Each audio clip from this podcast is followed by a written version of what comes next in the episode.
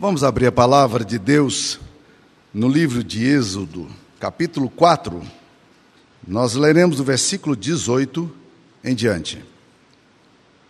Saindo Moisés, voltou para, para Jetro, seu sogro, e lhe disse: Deixa-me ir, voltar a meus, meus irmãos que estão no Egito, para ver se ainda vivem. Disse-lhe Jetro: Vai-te em paz. Disse também o Senhor a Moisés em Midian: Vai, torna para o Egito, porque são mortos todos os que procuravam tirar-lhe a vida. Tomou, pois, Moisés a sua mulher e seus filhos, fê-los montar num jumento e voltou para a terra do Egito. Moisés levava na mão o bordão de, de Deus. Disse o Senhor a Moisés: Quando voltares ao Egito, vê que faças diante de Faraó todos os milagres que te hei posto na mão. Mas eu lhe endurecerei o coração, para que não deixe ir o povo. Dirás a Faraó: Assim diz o Senhor: Israel é meu filho, meu primogênito. Digo-te, pois, deixa ir meu filho para que me sirva. Mas se recusares deixá-lo ir, eis que eu matarei teu filho, teu primogênito. Estando Moisés no caminho, numa estalagem, encontrou o Senhor e o quis matar. Então Zípora tomou uma pedra aguda, cortou o prepúcio de seu filho, lançou-o aos pés de Moisés e lhe disse: Sem dúvida, tu és para mim esposo sanguinário. Assim o Senhor deixou. Ela disse: Esposo sanguinário por causa da circuncisão. Esta é a palavra de Deus. Meus queridos irmãos, esse é um dos textos mais estranhos que eu já li na Bíblia. Às vezes, quando você lê um texto muito estranho, você tem uma tendência de refletir e achar complicado demais, você vaza. você deixa para lá. Está muito complicado. Eu já fiz isso várias vezes. Mas outras vezes você para e diz assim: o que é que esse texto está querendo nos dizer? E eu acho que exatamente quando nós perguntamos o que é que esse texto está querendo dizer, né, é que a gente pode aprender coisas que normalmente a gente não fala sobre elas. Juan Carlos Ortiz, na época dos anos 80, ele falava de uma coisa que ele chamava de Evangelho dos Santos Evangélicos, que são os textos preferenciais que nós desenvolvemos na Bíblia. Ele não quer ler os demais, não. E a gente se esquece de pregar todo o desígnio de Deus, toda a vontade de Deus, todo o plano de Deus. Então, quando a gente pega um texto complicado como esse, a gente tem que parar e dizer: o que está acontecendo aqui? Deixa eu tentar suscitar um pouquinho para vocês, para provocar vocês, para a gente poder entrar depois de um significado disso aqui. Ah, Moisés recebe a ordem de Deus para voltar ao Egito, para libertar o povo de Deus. Moisés sabe que a tarefa será muito grande. Ele tentou fugir, ele deu desculpas, ele se justificou, ele disse que os, o pessoal do Egito não iria nem considerar a presença dele, que os judeus também, os anciãos, haveriam de desprezá-lo, ademais, com, com, com o vi, vi, vi, vício de, de, de, de linguagem que, que, que, ele tinha, ele disse, ele, que era pesado de línguas, né? Que, que as pe, pe, pessoas não, não, não ouviriam. Né? E Deus disse: então pega Arão, seu irmão aí, e você vai fazer as coisas daquilo, da forma que deve fazer. E aí Moisés coloca a sua esposa, aparelha tudo, pega alguns servos, provavelmente, e rumo ao Egito. Era uma viagem longa. Tinha que atravessar o deserto. E a Bíblia diz aqui, numa descrição muito estranha, que Deus encontra Moisés numa estalagem e o quer matar. E aí o texto bíblico começa a suscitar alguns, alguns questionamentos. Como é que Deus pega Moisés e manda ele para o Egito e agora no meio do caminho encontra com ele e mata ele, resolve matá-lo? E a, drama aqui é muito complexo e a gente tem que colocar um pouco de imaginação, às vezes, no texto, para tentar se aproximar eh, do que está acontecendo nesse episódio aqui. Porque a Bíblia não, é, não vai entrar em todos os detalhes, obviamente, mas a Bíblia suscita algumas questões aqui. Por quê? Porque diz que Zípora, a esposa dele, ficou, ficou fêmea com ele, né? Já viram essa expressão? Ficou fêmea, né? Não é ficar macho, não, né? Ficou fêmea com ele ela queria matar Moisés, por causa da exigência estranha, anacrônica e bizarra que ele faz. Ela não está entendendo muito bem o que está acontecendo, mas acabou entendendo. O que é que Moisés está dizendo? Deus vai me matar aqui na estalagem se eu não fizer a circuncisão dos meus filhos. Então você pega agora aí, para que Deus possa me libertar, e você faça a circuncisão deles. Boa tarefa, né? Você já tentou pegar galinha no, no, no, no, fundo do quintal da sua casa na roça? O que, que acontece? É mais ou menos como pegar menino para fazer circuncisão com 9, 10 anos de idade. Cada um deles, quando percebeu que a coisa vinha para o lado deles, disseram: Pernas para que te quero. E aqueles meninos correndo, você imagina que agonia, o que, que é isso? Né? Eles não têm bisturi, eles não têm anestesia, eles não têm ninguém expert naquele negócio. Isso nunca aconteceu antes, e agora Zípor tem a tarefa de fazer a cirurgia de fimose no filho dele, nos dois filhos, com o servo da casa. E Zípora está louca. Ela quer matar. A Bíblia diz que é coisa que andou no nível bem, bem tenso, porque ela fechou a cara para ele e provavelmente teve greve de sexo, essa coisa toda, porque não dava. Esse cara é louco. E, de, e ela deve ter dito. E depois diz que a gente é que é louca, as mulheres. Né? Olha o que está pedindo. Ela não está entendendo o que está acontecendo. E talvez Moisés também não estivesse entendendo. Mas o fato é de que Deus disse: Você não circuncidou seus filhos. E eu vou te matar por causa disso. Você me desobedeceu. Você deixou de fazer aquilo que eu ordenei a você. E aí, meus queridos irmãos, a pergunta que começa a surgir na minha mente é exatamente essa: Por que é que Deus faz tanta questão do rito, numa época em que nós, pelo contrário, achamos que ritos não valem nada? Nós somos uma geração que desconsidera os ritos. Tudo que é ritualista e nós temos uma boa razão para pensar nisso, né? porque às vezes o ritualismo é uma mera formalidade externa e de gente que não está nem aí para o que está acontecendo, mas com isso o que acontece? A gente começa a querer jogar fora a água suja com o bebê que está na, na bacia. A gente não pode fazer isso. Existem rituais na Bíblia que são extremamente importantes e que eles foram dados por Deus e nós precisamos valorizá-los. Por exemplo, existe o rito do batismo. Já vi pessoas crentes dizendo: não, é, eu nunca me batizei, pastor, porque para mim é mera formalidade. Não, não. É obediência a Deus. Existem outros que falam assim: ah, pastor, eh, os votos que eu fiz, eu desconsidero. Não, os seus votos são algo sério aos olhos de Deus, são ritos que você faz. Então, meus queridos irmãos, a pergunta que fica aqui é: ritos são importantes ou não são? Qual é o lugar do rito na vida, na nossa expressão de espiritualidade cristã, judaico-cristã? Nós precisamos entender isso porque, porque se de um lado há um grupo que menospreza o rito, há outras pessoas que são meramente ritualistas. Elas acham que o rito pode substituir o evento em si. E há pessoas que, que se batizam para serem salvas, quando o batismo não é para salvação. O batismo é para afirmar o fato de que você crê que um dia a obra de Cristo aconteceu no seu coração. Portanto, o batismo de água sem o batismo do Espírito, ele não vale nada. Agora, quando o batismo de água acontece, você o faz em obediência a Deus, entendendo que algo muito maior, muito mais profundo já aconteceu no seu coração. Você não batiza para ser salvo, mas você batiza porque Jesus já te salvou. E você entendeu isso. E agora, em obediência ao mandamento de Deus, ao mandamento de Cristo, você vai e batiza. Em nome do Pai, do Filho, do Espírito Santo, como é uma ordenança de Cristo. Então, o rito possui o seu lugar. Quando Deus chamou Abraão, ele deu algumas, algumas pinceladas do que que, que significava o chamado para Abraão? Ele diz, primeiro, que Deus o chamava para ser uma grande nação. Está lá em, em Gênesis 12, 2. Deus dá incumbência a essa nação de ser uma fonte de bênção para todas as nações do mundo. Era um processo missiológico do, do judaísmo, que esqueceu e perdeu essa dimensão.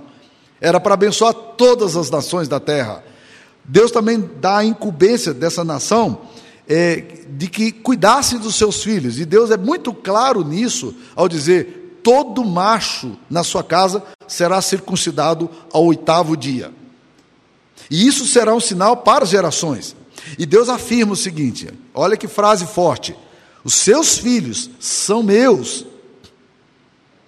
Ou seja, Deus não chamou Abraão para um, um ato isolado dele. A nossa espiritualidade, ela possui uma dimensão comunitária. E isso nós estamos perdendo muito nessa época.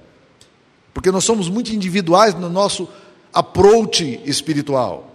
E nós esquecemos que a espiritualidade cristã, ela é uma espiritualidade comunitária e, e com a dimensão familiar. E não perca muito, não perca essa dimensão, essas duas dimensões, porque elas são extremamente positivas e importantes para a nossa fé. Pois bem, quando Abraão recebe então agora a vocação de Deus e as colocações de Deus em relação ao que, que ele queria fazer com Abraão, quando seus filhos nascem, Ismael e Isaac, o que, que Abraão faz?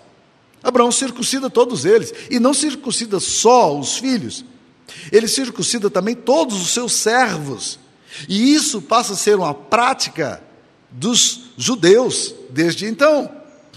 Todo filho, ao oitavo dia, ele era circuncidado. Por que que Moisés, um homem com uma vocação tão tremenda, não fez isso? Eu vou tentar explicar para vocês o que aconteceu, que é exatamente o que acontece conosco. Moisés, ele Moisés cresceu no Egito. E no Egito ele foi para uma universidade famosíssima, a melhor universidade do tempo antigo, que era a Universidade de Cairo. Sabe o que, é que as universidades de Cairo ensinavam naquela época sobre, por exemplo, o surgimento do ser humano? Eles ensinavam uma, uma, um variável do, do evolucionismo hoje. Era a mesma coisa. Eles diziam o seguinte: que havia uma minhoquinha na areia, que aí os raios solares começaram a projetar sobre eles, e aí eles começaram a sofrer mutações e viraram um ser humano. Moisés aprendeu isso, mas quando Moisés escreve a Bíblia, ele não diz isso. Ele diz: no princípio criou Deus os céus e a terra, e Deus formou o homem e a mulher do pó da terra. Essa é a visão que Moisés tem. Por quê? Porque ele recebeu isso de Deus. Entretanto, meus queridos irmãos, Moisés sofre essa influência cultural.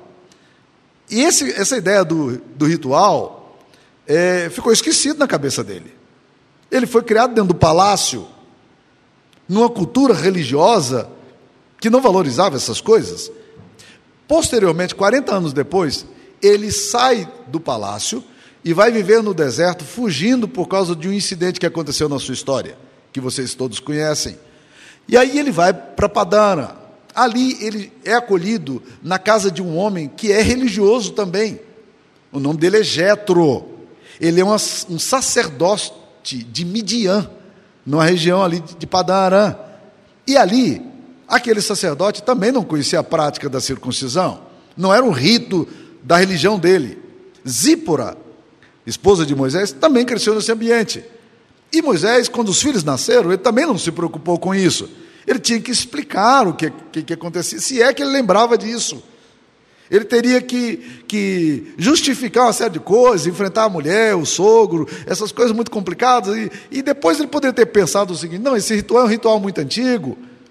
Será que ele realmente importa? E agora Deus encontra-se com Moisés e diz: ou você circuncida os seus filhos, ou eu mato você.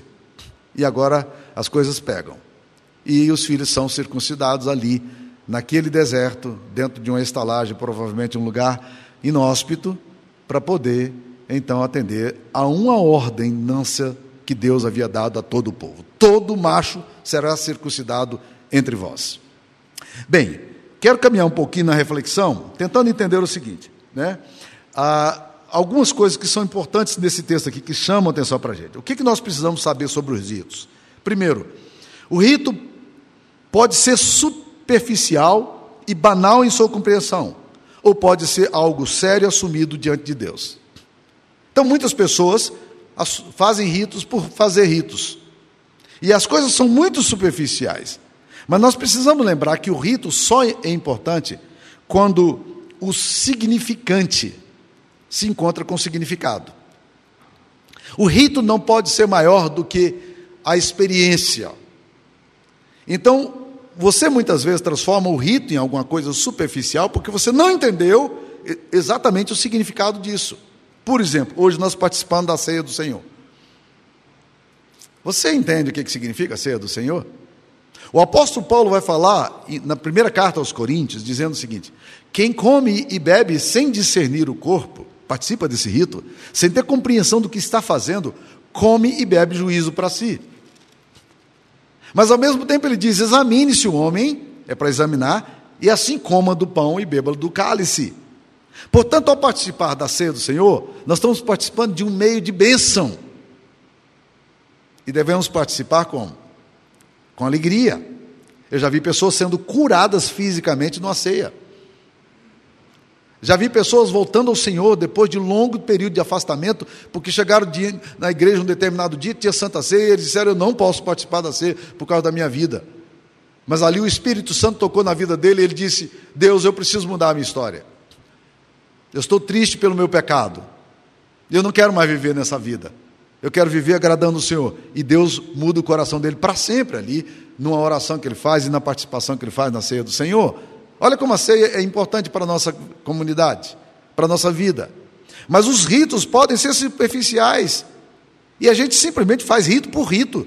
E aí, meus queridos, você vai entrar numa linha que a teologia católica fala, que é o chamado ex opere operanto, que, é, que significa mais ou menos o seguinte: o rito em si mesmo é o que importa. É por essa razão que muitos muitas comunidades, as pessoas eram batizadas sem nenhuma compreensão do que significava o batismo, porque eles achavam que o ato de batizar transformava as pessoas em um cristão. E essa herança que nós recebemos desde a descoberta do Brasil, ela está presente hoje ainda. Há muitas pessoas que acham que o rito por rito importa. Não. O rito ele é importante quando ele representa algo, caso contrário, ele não tem nenhum valor. Então, meus queridos, os ritos podem ser superficiais e banais na sua compreensão, mas eles podem ser assumidos por uma compreensão de algo maior. Isso aqui me leva a pensar em algo maior. É um símbolo, é uma forma de olhar e, dizer, e entender o que Deus está fazendo. O rito do batismo. Quantas pessoas superficialmente já se batizaram? Sem nenhuma compreensão mais profunda do, do rito do batismo. Mas ao mesmo tempo, meus queridos irmãos, eu já tive a oportunidade de batizar pessoas que estavam em lágrimas, porque elas entendiam o que significava o batismo. Naquele exato momento, elas estavam dizendo: eu, eu compreendi que um dia o sangue de Jesus Cristo me lavou. Elas entenderam aquilo que Tito 3,5 fala: que nós não fomos justificados por obras de justiça que tenhamos feito, mas pelo lavar regenerador e renovador do Espírito Santo. Então, essa água, ela significa esse lavar regenerador do Espírito.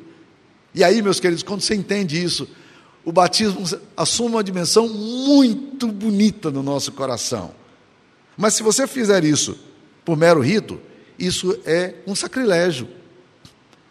Você não tem bênção nenhuma, pelo contrário, você tem aquilo que poderia ser bênção, acaba se tornando julgamento para você. Tá? Ah, para o mundo espiritual, meus queridos, outra coisa que eu queria dizer, que para o mundo espiritual, os ritos são importantes. Deixa eu contar para vocês experiências do meu ministério. Eu não tive muitos casos de, de lidar com possessões demoníacas nesses 40 anos de ministério que eu tenho. Eu tive alguns. Já tive aqui em Anápolis também. Alguns casos bem difíceis e pesados de lidar, de pessoas cujo espírito maligno assume a personalidade delas. E em alguns desses casos, meus queridos irmãos, é, e pelo menos em dois casos desses, aconteceram coisas interessantes. Por quê? Porque o demônio se instalou na vida daquela pessoa por causa de ritos que os pais fizeram pela criança na infância. Deixa eu contar um caso que aconteceu aqui em Goiânia. Aqui em Goiânia, nós tínhamos uma menina que começou a aproximar-se da igreja. Na verdade, ela veio porque ela estava interessada no rapazinho da igreja. E ela começou a fazer parte da mocidade. Mas ela era um problema por onde ela passava. Porque por onde ela passava, ela causava confusão. E um dia, pastoralmente, eu a chamei para a gente confrontar a atitude dela do mau uso da língua constante da fofoca e maledicência que ela gerava na comunidade. E quando eu fiz isso, houve uma manifestação espiritual demoníaca. Isso foi dentro da minha casa. Uma manifestação diabólica. E o espírito maligno falava: Eu não vou sair desse corpo porque os pais dela me deram. Como? Aí ela, depois de liberta, ela nos contou o que aconteceu. Quando ela era menina, ainda pequenininha, os pais a levaram no ritual de macumba. E ali mataram a galinha preta e jogaram sangue na cabeça dela. E agora o demônio, com essa menina adulta, estava dizendo: ela, ela, ela, é minha porque os pais me deram no rito. Um outro caso que eu tive foi no, em Boston. Eu estava com meu sogro fazendo uma visita. Uma menina profunda depressão. E nós então começamos a conversar com ela. E quando nós começamos a conversar com ela, houve uma manifestação demoníaca. E mais uma vez, o demônio dizia: Eu não saio desse corpo porque os pais me deram essa criança. Era uma outra voz na voz daquela menina. Os pais me deram essa criança. E aí nós vamos entender o que está acontecendo. Os pais estavam dentro da casa e chamamos os pais que agora eram crentes e disseram: Isso aconteceu. E disseram: Aconteceu. Nós consagramos ela num ritual de candomblé, numa cachoeira, derramando banho de pipoca na cabeça dela. E o espírito maligno agora estava dizendo ela era minha, porque porque foi feito um rito para ela. E aí, meus queridos irmãos, essas duas experiências têm me levado a pensar seriamente na importância do rito que nós fazemos com os nossos filhos. Ou que, ritos que nós fazemos conosco mesmo. Por quê? Porque numa geração relativista como a nossa, existem muitas pessoas que entram em rituais sem saber muito bem o que estão fazendo. São pessoas que vão para receber um passe, são pessoas que entram em determinadas é, é, coisas complexas, e aí vão fazendo ritos e compromissos, achando que essas coisas não têm muita importância. Tem. Tem muita importância. Ritos têm importância. Por isso que os ritos que nós fazemos são ritos na presença de Deus e são ordenanças de Deus para a nossa vida. E eles são importantes. Se você é uma pessoa que se converteu a Jesus e ainda não batizou, você está rejeitando uma ordenança de Deus para você, porque Jesus disse: e de fazer discípulos de todas as nações, batizando-os em nome do Pai, do Filho e do Espírito Santo. Portanto, o rito do batismo não é uma prerrogativa institucional, é uma ordem de Cristo Jesus para a nossa vida. Faça isso. Se você ama Jesus, faz como, como aquele eunuco da rainha de Candace em Atos 8, que quando Filipe prega o evangelho, ele entende o evangelho e vê água e fala assim: aqui tem água. Que me o que, que me impede que eu seja batizado? E Filipe disse: é lícito se crês de todo o coração. Então, meus queridos, os ritos que nós fazemos na presença de Deus, eles são muito importantes para a nossa história. Para Deus, os símbolos e ritos que fazemos, quando ordenados por Ele, são, algum, são coisas extremamente importantes e possuem uma dimensão que a gente chama de sacramental. O que é uma coisa sacramental?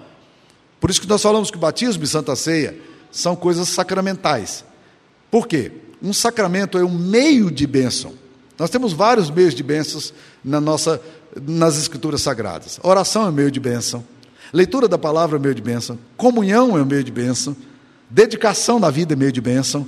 Mas nós temos também aqui, meus queridos irmãos, o, o ritual do batismo e da Santa Ceia, que são sacramentos. Deus quer abençoar você através dessas coisas. E então nós precisamos fazer os ritos entendendo essas coisas. A confissão de fé de Westminster, ao falar de sacramento, afirma que eles são santos sinais e selos do pacto da graça instituídos por Deus para representar Cristo e seus benefícios. E diz mais: em todo sacramento há uma relação espiritual ou união sacramental entre o sinal e a coisa significada, e por isso os nomes e efeitos de um são atribuídos ao outro. Então, meus queridos, é por isso que a gente faz. Considere um outro rito. Domingo passado nós o fizemos aqui na igreja. O rito de ordenação. Os presbíteros e diáconos vieram aqui à frente e se comprometeram. Alguns deles foram ordenados, outros não foram ordenados porque já tinham sido ordenados. Quando nós ordenamos uma pessoa, isso é um rito. Por que, que nós fazemos isso com imposição de mãos? Porque a palavra de Deus nos diz que é para fazer isso. Paulo diz a Timóteo: que ele não deveria desprezar a sua juventude e não se envergonhar de nada, mas pegaram a autoridade que ele tinha recebido de Deus por meio da profecia e pela imposição de mãos do presbitério. No caso, é o presbitério, um grupo de presbíteros que ordena. Quando nós fazemos uma ordenação de um oficialato, nós estamos fazendo o quê? Evocando toda a história que nós tivemos, porque quem me ordenou foram pastores dessa igreja, por incrível que pareça, né? Reverendo Saulo de Castro Ferreira estavam lá. E aí até hoje a gente não sabe se o Floriano era um dos que estava presente, porque sempre era representante dessa igreja, ou o doutor Joe. Portanto, um dos dois são responsáveis pela minha ordenação. E se alguma coisa saiu errada, a culpa é deles. Né? Mas quando nós somos ordenados, as pessoas que já foram ordenadas, que por sua vez já haviam sido ordenadas por outros que também vieram antes deles, nessa ancestralidade que procede desde a época apostólica, vem até nós. Olha que coisa linda, olha que coisa importante. Como que nós podemos desprezar um rito? Então, meus queridos irmãos, esse texto aqui vai falar exatamente disso. Vamos voltar ao texto aqui. A linguagem é forte. Nós precisamos usar, portanto, a imaginação para entender o que está acontecendo aqui. Deus está dizendo, Moisés, eu, eu quero que você me obedeça. Moisés pega os seus filhos e os consagra a mim. Por que é que os, o sacramento, ou por que é que a circuncisão era feita no órgão reprodutor masculino?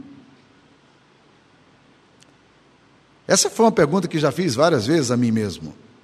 Hoje eu acho que eu tenho a resposta para elas. É porque Deus, na verdade, estava pensando na reprodução. E ele estava querendo dizer: os filhos que nascem da minha linhagem são meus, todos eles. Deus poderia ter dado um símbolo mais simples, não? Os indianos têm um símbolo na testa, a marquinha. Eles são identificados se são hindus, muitos deles, por causa disso, dependendo da casta. Não seria muito mais fácil do que fazer circuncisão com faca de pederneiro, facas de, que não eram tão afiadas como a nossa, sem bisturi? Não era muito mais fácil fazer isso? Por que, é que Deus está mandando que os pais façam isso nos filhos? Sabe por quê? Porque Deus estava querendo dizer: eu tenho um compromisso com as gerações de vocês. E vocês precisam ter compromisso da geração comigo também. Os seus filhos são meus. Se a sua fé vai até você, meu querido irmão e irmã, você não está entendendo a dimensão gloriosa do Evangelho. É por isso que os nossos filhos, na igreja, na teologia reformada, eles são batizados. Porque nós entendemos que os nossos filhos fazem parte do mesmo pacto. Ah, mas e os votos que eles assumiram quando não eram meninos, eles não tinham consciência que assumiram foram os pais? Como é que faz com isso? Eles não podem decidir. Aí eu faço uma outra pergunta: os meninos que faziam circuncisão ao oitavo dia, eles respondiam por si mesmos ou eram os pais que respondiam lá no Antigo Testamento? Hum? É óbvio que eram os pais. Vocês, nós pais, representamos nossos filhos perante Deus. E espiritualmente nós temos a responsabilidade de conduzi-los a Deus e consagrá-los a Deus. Isso é tarefa nossa. Não abra mão dos seus filhos. E se por alguma razão eles se desviaram da fé, continue não abrindo mão deles. Ah, meus filhos não frequentam a igreja, meu... meus irmãos, um rito feito na presença de Deus, e a confissão de fé diz isso, a nossa confissão de fé, ele só será quebrado por livre manifestação e rejeição daquele que recebeu o rito. Seu filho pode livremente um dia dizer: Eu não quero seguir a Deus, eu rejeito a Deus. E uma das cenas mais dramáticas que nós tivemos aconteceu aqui em Anápolis, eu nunca tinha visto isso na minha vida. Um garoto criado na igreja, filho de um diácono, um determinado dia disse: Eu não creio mais nisso, no Evangelho, e eu quero desfazer a minha profissão de fé. Foi um choque para a igreja. Ele já estava longe da igreja. Ele foi procurado pelos pastores e ele disse: Eu quero desfazer o que eu fiz. Eu não creio mais em Jesus como meu Salvador. E foi seguir o candomblé, se tornando um babalorixá. Horrível, não? Assustador, não? Mas deixa eu te dizer, a história não termina aí. Anos depois, esse mesmo menino tem um encontro real com Jesus. E ele volta para a fé cristã. Hoje ele é um missionário. Louvado seja o nome do Senhor. Dr. Clésio foi durante muitos anos, por 18 anos, diretor do CEPAIGO, que era o Centro de Penitenciária de Goiânia. Mais famoso Instituto Correcional de Goiás por muitos anos. Ele era um presbítero da nossa igreja, da, da Igreja Vila Operária em Goiânia. Um dia ele nos disse de uma forma muito interessante, ele já é falecido. Ele disse o seguinte: em todos os anos que eu estou aqui nesse instituto correcional, nessa penitenciária como diretor, 18 anos, nunca surgiu aqui um garoto que tenha sido batizado na infância em igreja evangélica. Nunca. Não é surpreendente isso, meus irmãos? Bem, para não prolongar muito mais, quando nós fazemos os nossos ritos com os nossos filhos, nós estamos, estamos, estamos dizendo o seguinte: nós entendemos que os nossos filhos são de Deus. E nós não abrimos mão disso aqui, não. Então nós consagramos nossos filhos a Deus. E fazemos isso num rito. A circuncisão, lá no Antigo Testamento, reafirmava o princípio de que os filhos pertenciam a Deus, que eles eram herança bendita. A mesma coisa nós veremos aqui no Novo Testamento. Agora, não mais circuncisão o apóstolo Paulo explica isso em Colossenses, capítulo 3, dizendo que a circuncisão do Antigo Testamento refere-se ao batismo no Novo Testamento. E agora com a inserção das mulheres, que antigamente não participavam de nenhum rito, e agora os homens, os filhos também, que da mesma forma como no Antigo Testamento, eles participam do mesmo rito. Os ritos são importantes? Sim e não. Eles não são importantes se você considera os ritos como meros ritos e faz os ritos apenas de forma externa, sem considerar o significado maior dele. Mas eles são importantes sim. Quando você faz em obediência a Deus, entendendo que você faz parte de um povo de Deus, de uma comunidade de Deus, e você tem um chamado de Deus para a sua história e para a sua família. Que Deus abençoe a sua vida. Queria orar por vocês. Ó oh Deus querido, Obrigado porque o Senhor nos tem chamado como família para um vínculo de geração em geração. E o Senhor apenas não nos quer como filhos teus, mas o Senhor quer também os nossos filhos e os nossos netos e os filhos que ainda hão de nascer. Essas promessas estão claras nas tuas palavras, e a mais linda de todas elas é de que o Senhor não tem nos dado filhos para a calamidade mas o Senhor nos tem dado filhos para serem a posteridade bendita do Senhor, para estarem para sempre com o Senhor. Aplique essa verdade ao nosso coração, Pai. E não permita que em nenhum momento a gente deixe de crer na bênção maior da salvação para nós mesmos e na promessa, nas promessas que o Senhor tem para as nossas gerações. É nossa oração hoje em nome de Jesus. Amém.